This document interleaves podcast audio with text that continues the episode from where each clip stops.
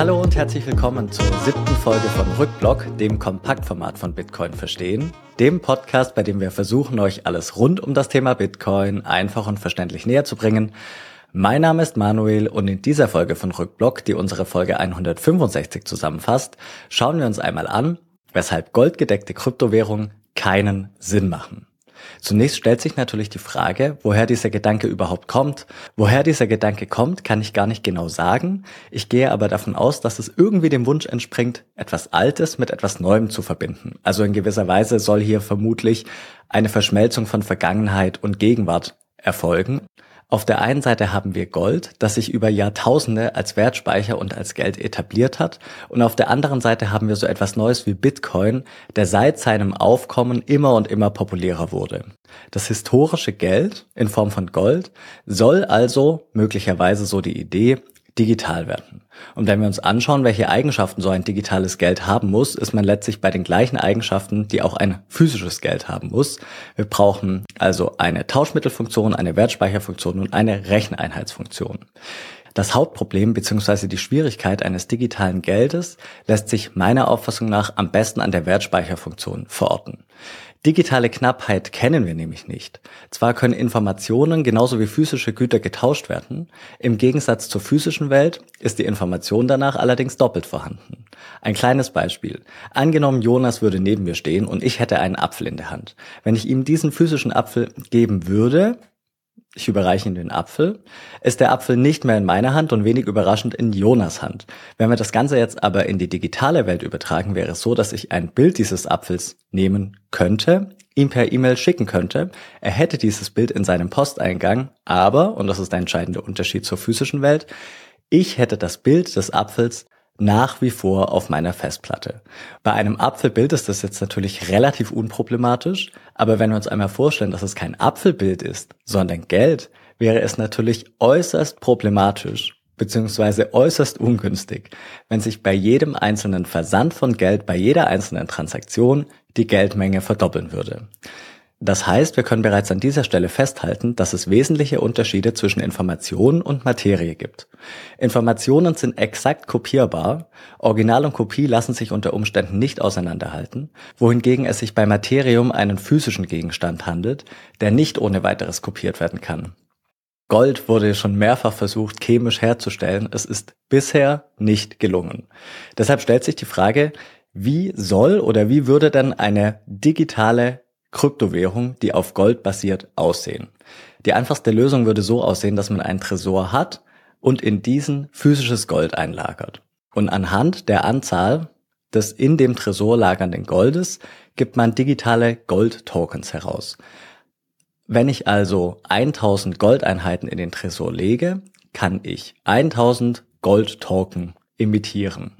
Diese Tokens werden dann in einer Datenbank abgebildet, so dass sie vom Nutzer erworben und versendet, gekauft und verkauft werden können. Es gibt also eine Verbindung zwischen der physischen Welt, das Gold im Tresor, und der digitalen Welt in Form des Gold-Tokens. Da wir hier in einer Rückblock und damit in einer etwas kompakteren Folge sind, möchte ich nur auf wenige Probleme eingehen, die ein solches Vorgehen mit sich bringt.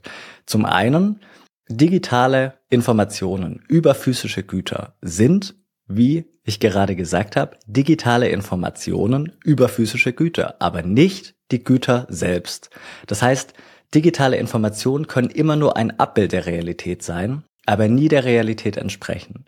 Das kann man ganz einfach festmachen an einem Beispiel, das wir aus dem Alltag kennen. Ich möchte von A nach B fahren und benutze zur Navigation beispielsweise Google Maps. Nur weil Google Maps behauptet, die Straße, auf der ich mich von A nach B bewegen soll, wäre vorhanden, ist die Straße in der physischen Welt aber nicht zwingend vorhanden. Für mich als Autofahrer, als Fußgänger, als Fahrradfahrer ist es vollkommen irrelevant, ob Google Maps sagt, ich kann von A nach B fahren, beispielsweise über eine Brücke, wenn ich in der physischen Welt vor Ort feststelle, dass es die Brücke nicht gibt. Und jetzt kann man natürlich sagen, ja, kein Problem, um dieses Problem zu umgehen, verlasse ich mich eben nicht auf Google Maps, sondern nehme zwei oder drei verschiedene Navigations-Apps beziehungsweise Dienstleister. Bevor ich losfahre, checke ich die Route beispielsweise mit Apple Karten, mit Waze, TomTom oder ganz oldschool mit einem Atlas. Das Problem wird dadurch aber nicht gelöst. Die Wahrscheinlichkeit für Fehler wird bestenfalls reduziert, beziehungsweise die Gefahr für Manipulation wird bestenfalls minimiert. Das heißt, immer wenn eine Schnittstelle vorhanden ist, kann es zu ungewollten Fehlern oder eben zu bewusster Manipulation kommen. Es gab und wird auch nie eine Echtzeit 1 zu 1 Kopie der physischen Welt in digitaler Form geben.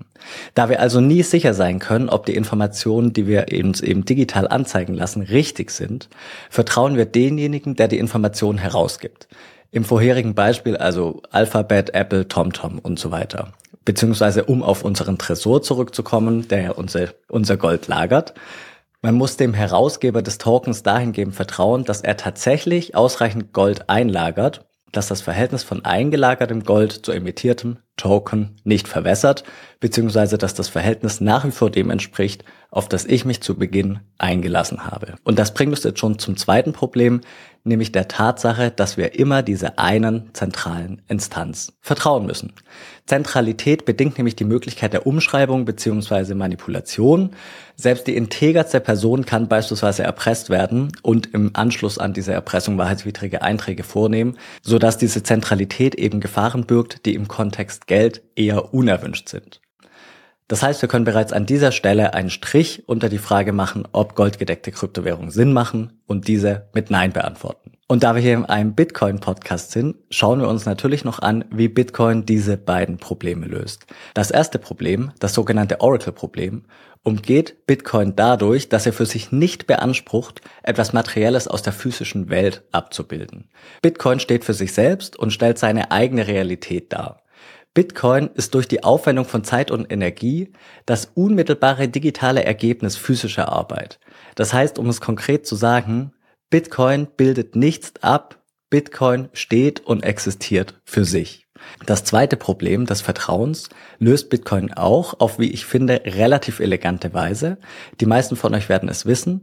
Wir haben nicht das eine zentrale für Manipulationen anfällige Kassenbuch, sondern viele dezentrale Kassenbücher und diese unterliegen permanenter gegenseitiger Überprüfung. Um zu organisieren, wer einen Datenbankeintrag vornehmen darf, haben wir Proof of Work, um sicherzustellen, dass alle Teilnehmer die Transaktionen in der richtigen Reihenfolge erhalten, hat Bitcoin in Form der Blockchain bzw. der Blöcke eine eigene Zeitrechnung, die die Reihenfolge der Transaktionen festlegt. Und um zu kontrollieren, dass niemand betrügt, haben wir die Möglichkeit, die Kassenbucheinträge selbst zu verifizieren. Das heißt, jeder Netzwerkteilnehmer kann den anderen Netzwerkteilnehmern misstrauen, weil er für sich selbst feststellen kann, ob sich die anderen Netzwerkteilnehmer regelkonform verhalten oder eben nicht.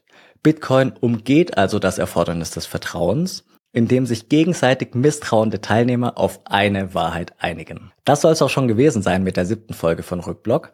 Wenn euch diese Folge gefallen hat, würden wir uns sehr darüber freuen, wenn ihr unseren Podcast auf der Podcast-Plattform eurer Wahl abonniert und eine positive Bewertung hinterlasst.